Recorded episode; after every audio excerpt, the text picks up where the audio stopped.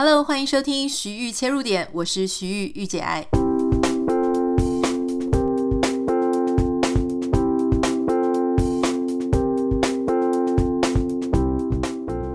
Hello，欢迎你收听这一集的节目。今天我们要分享的是一个听众朋友的来讯提问哈。其实我好像已经有一段时间没有在节目当中分享大家的来信了，但是我觉得这个。听众的来信蛮有趣的，刚好也是最近比较热门的议题，所以我们就来讨论一下。来信的是一个也住在啊、美国，而且跟我住的还蛮近的哈，就是他住在 Irvine，就是我以前住的地方。啊、这个女孩子呢，她说她很喜欢收听我的 Podcast，然后很喜欢听一些里面的相关的论述，还有看事情的角度。啊，我也非常谢谢她。那她对我的问题呢，是问说，我想要请教 Anita。对于美国时下年轻人 quiet quitting 的风气啊，就是在这个这个词呢，其实就是说，呃，美国也开始逐渐流行，就是说我在职场上，我就做我该做的事情就好了，我也不想多做，我也不想要什么呃挑战自我啦，追逐更。正更有挑呃挑战性的工作跟职务，想要在老板前面当红人都不想了，我就是好好的安静的，可能我们讲说躺平啦，或是在办公室里面的佛系经营啊，哈哈，就是这一些哈，就是说非常草食性的那种感觉。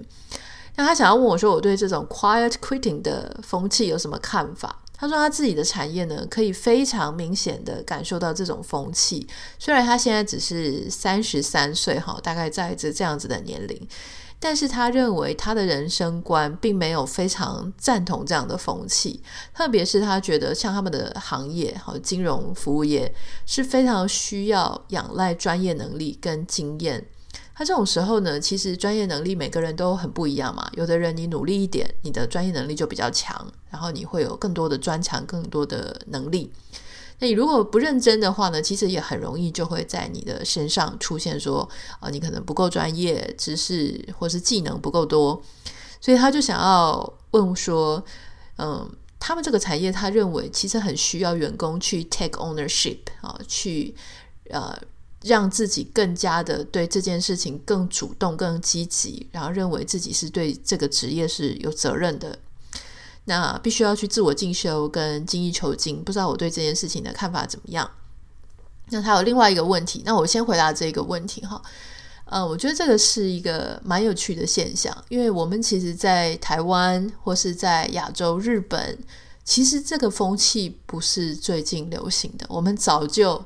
很多人都已经听过什么躺平啊，然后只要啊很草食的在工作就好了。好，如果之前有一个网络文章，我不太记得是不是大米写的，好，反正总之也是流传的很广，就说如果我的薪水不到多少钱的话，我根本不用想太多。那其实我自己个人就不太是这种个性，所以我当时呢看到这样子的文章的时候，我其实第一个很直觉的反应就是。呃，如果你一直抱着这样态度，其实你就不太可能变成一个公司的决策者啊，或是非常上层。那你可能可以自己出来工作，或者做一个 freelancer，自己自雇，啊，赚一些自己温饱的钱。这个当然是有可能啦，因为你只要有才华，机运又不错，这是有可能的。可是你如果要是非常的在一个产业里面，你要做到抗压性非常强，你要做到很出色，哈，别人。大家都跟你一起竞争，可是你的老板、你的上层就决定要选你，这个事情绝对不是你 躺平你就能够被选上的。哈，为什么呢？因为其实你也很清楚，就是说你在一个职场里面，如果你自己本身就没有非常的积极，没有非常的投入，啊，是这样会是一个什么状况呢？就是早上时间，如果你们规定九点要上班，好，那可能这个人就是九点整上班，或者是九点零五分上班。然后呢，上班的时候、开会的时候也都不会主动提意见，反正叫他做什么事情他就做完了。好，中午呢，时间一到就溜出去吃饭。啊，吃完饭的时间呢，也许就还会迟一点再回来。那回来之后又继续闷头做自己的事情。只要没有叫到他呢，他就不会主动要去做。叫到他的时候呢，他也会推一下说，看看有没有其他人更加适合。加班的时间呢，如果大家都加班一点点，哈，他就尽量不要加班，或是说他可能不是第一个走，但是他一定会是第二个走的。我我必须要讲，我觉得这件事情，好，你可能会想说，公司就是付我这么多钱。那他付多少，我就付出多少。我觉得这是很公平的，没有错。可是今天我们不要忘了，就是整个公司它是一个有机体。什么叫有机体呢？就是这个公司不是只是你一个人在这个公司嘛？你为什么可以升迁？那为什么他是呃你的主管？他到底是决策谁会是下一个接班人，或是他要把资源放在谁身上？他比较能够信赖谁？他怎么做出决定的？除了他本身，就是看你的表现怎么样。其实有一个很重要的事情是，这个表现优不优秀是比较而来的。比较而来的意思就是说，你旁边的人、你的同事、你的同才，接下来来应征的人，或是其他人介绍给你主管的人，他跟你比起来，你到底是在什么样子的一个水平？所以换句话说呢，呃，这样子躺平的人，他可能不是一下子就躺平。好，很多人就是毕业的时候也都兴致勃勃、野心勃勃，可是到了一个企业呢，各种原因让他决定要躺平。好，什么原因呢？第一个可能薪水万年不变。第二个没有升迁的管道，他永远都停在同样的地方。第三个呢，就是诶，他发现好像多做多错，多做多被骂，然后呢，好好反向，反而就是说，呃，一直去负责任，哈，一直去出很多意见，对自己反而是不好的。第四个就是说，他可能就累了，好，当他在这个职场上消磨好久之后，他也不觉得他自己有进步。他突然发现，那我到底为谁辛苦为谁忙？有时候在某一些年纪的时候，可能比方说成家立业啦，啊，有了孩子啊，啊，或是你有了其他的人生目标啊，谈了恋爱啊，啊，或是各种情绪不是很好的时候啊，你都会开始在想说，我到底为什么要为这个公司付出这么多啊？所以其实躺平的原因可能不只是一种哈，这个各种原因。但我要讲的事情是。因为我们刚刚提到，这公司不是只是一个人啊，公司有你的同事。我认为这种躺平，你当然可以选择躺平。可是你当你选择了躺平这样子的态度的时候呢，有两件事情会发生。第一个就是你在公司会马上被归类为真的是比较没有竞争力的。好，除非你的同事全都跟你一样躺平，这样你们公司其实蛮危险的。如果你的同事里面有一些非常有狼性的、非常有野心的，那你立刻就发派到这个边疆了哈。你可能不会有什么重要的案子，你可能呢就是有点饥饿型的这个工作的员工了，可能会找你来帮一些忙，但是重要的事情都不会在你身上。所以你说未来加薪、未来升迁，怎么会落在你身上呢？你可能就算有加薪，也是加那种非常基本的。啊，就说跟着这个物价波动的那种加薪，就不会加很多嘛？为什么公司会给一个人加薪？为什么会公司给一个人升迁？他给他加薪的幅度跟升迁的幅度，就代表这个公司有多么的舍不得这个员工去离开。所以，当你就是躺平的时候，他也换言之，就是你的取代性变得很高。如果我只是要一个躺平做事、把自己事情做好的人，不想要再贡献多一点，这样子的人其实到处都是。好，除非你有什么很了不起的能力。如果你没有，那你的取代性就变得非常高。那当你旁边有那种非常野心勃勃，你就想，如果一个班级你就是荣恩那种角色，那你旁边有一个妙丽，你就是真的比较难脱颖而出嘛。那人家说要当班长啊。或是要交责任给他啊，那一定都是选妙丽的嘛，对吧？不然你就要像哈利波特一样，有个了不起的爸爸妈妈，传奇的爸爸妈妈，那人家可能也会多注意你一些哈。所以，如果假设我们都只是荣恩，呃，我建议大家还是不要 躺平。当然啊，有一些人生有一些时候呢，确实是可以躺平的，就是说你真心没有觉得工作或这份薪水对你来说这么的重要。比方说，这段时间你可能有了孩子，或是你可能有了一些呃新的人生的方向，或是你有一些呃可能你要去求学，哦，你确实真的把工作排在你的第二位、第三位、第四位了。你觉得就算这样子被 fire 了，我也没关系，我只是做着，有就做，没有就算了。那我觉得你你可以。那虽然说，嗯。这种躺平的风险，我觉得真的是跟每个人现阶段的状态了哈。那当然，你如果作为一个老板，我当然是希望我的所有的员工都很努力啊哈。有一个词啊，大陆有个词叫做内卷啊，中国有个词什么内卷，卷很卷，很卷就是很努力的意思啦。内卷就是大家全都很努力，搞得这个努力的标准门槛都变得很提高哈。那如果说，一个公司里面大家都很努力、很认真啊，非常的竞争啊，大家都很想要成为最红的、最有贡献的那个人。这个当然对一个公司来说，大家是求之不得嘛。我记得马斯克呢，他就看了看中国的公司，因为中国大家工时很长，然后大家很努力，然后二十四小时就是 on call。那马斯克就说：“哦，他觉得，嗯，他很欣赏这样子的企业氛围。哈，对他的言下之意就是他觉得美国他这边的员工都不够努力、不够认真、不够卷，就对了。可是说真的，我看到这个新闻的时候，我觉得很恐怖啊，因为如果资方嘛，就是企业方，他当然是希望。”你就抛家弃子，完全就是贡献给公司，他当然是最开心啦。他付一样的薪水给你，你可以卷成那个样子。如果你不不要那么努力的话，他就必须要请两个人、三个人。但是你现在拿一份薪水，你可以把你所有的时间贡献给这个公司。好，那他给你一些加薪，给你一些什么的，有人就是可以接受啊。那些非常非常有野心的人，但是我认为马斯克讲这个话其实是非常不公平的。为什么？如果今天他就是成长在那样子的环境，他从他毕业的时候，他第一份工作就被老板这样压榨，所有的精呃精神、时间、力气，全都拿去加班，全都拿去哈，就是没日没夜的做事。如果你曾经待过这样的产业，你就知道那会发生什么事情。你完全没有余裕，有你的创意。你完全没有余裕去想其他事情，去想创新的事情，因为创新这件事情不只是要多看、多听、多体验，同时你要有一个空档，你要有余裕。我们都说什么样的人会有创造力呢？就是你要有一段时间什么都不想，空在那里。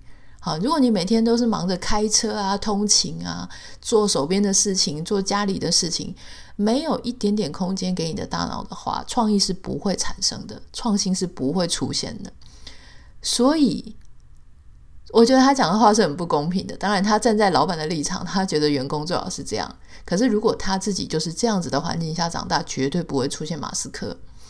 所以。这个怎么讲呢？哈，我觉得这个可能就是大家要抓一个拿捏啦，哈，跟平衡，这个蛮有趣的这个问题。那他有另外一个这个网友另外一个问题，他就提到说，有一点相关哈。那他当然就问我说，因为他想要创业，他想要跟啊，就他的朋友一起做一个会计师事务所。那当然，因为他们是新的公司啊，所以他给员工开的薪资条件呢，可能没有办法像那种。Big firm 就是大型的公司，哈，中大型的公司给的非常优渥的薪资。那他觉得说，目前的就业市场上呢，好像大家都会向前看，哪里给的多就去哪里，哈。所以好像高薪才能够延揽跟留住好的员工。那他问我说，我认为这样是必要的条件吗？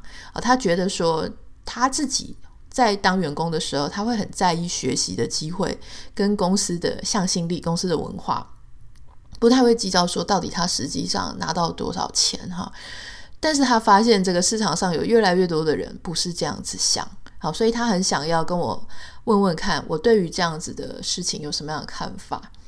我觉得平心而论啦哈，什么样阶段的人他会比较在意学习机会啊，比较不在意薪资，一定是这些人他有一些社会经验。你要知道，新鲜人啊，刚从学校毕业的。他真的是会为了五百块、一千块台币啊，他就可以离开。原因是因为呢，他在所有的公司里面做的事情都差不多，而且他并没有待过什么真的很坏的公司，因为他没有经验。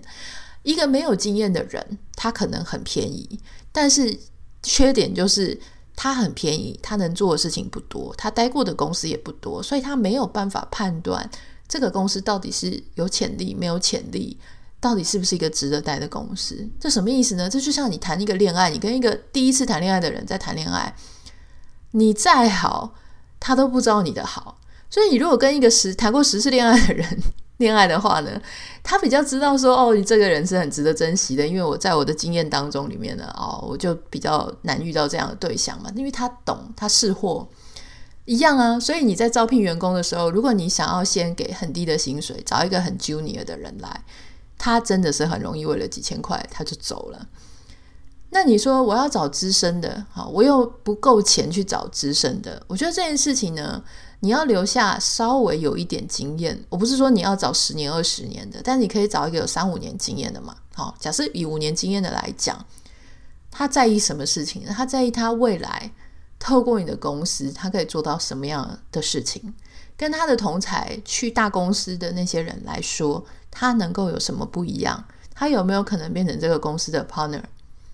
好，他有没有什么必须要有求于你的地方？他有没有可能做他很想要做的客户？可是他在大公司没有办法一下就做到就服务到的客户。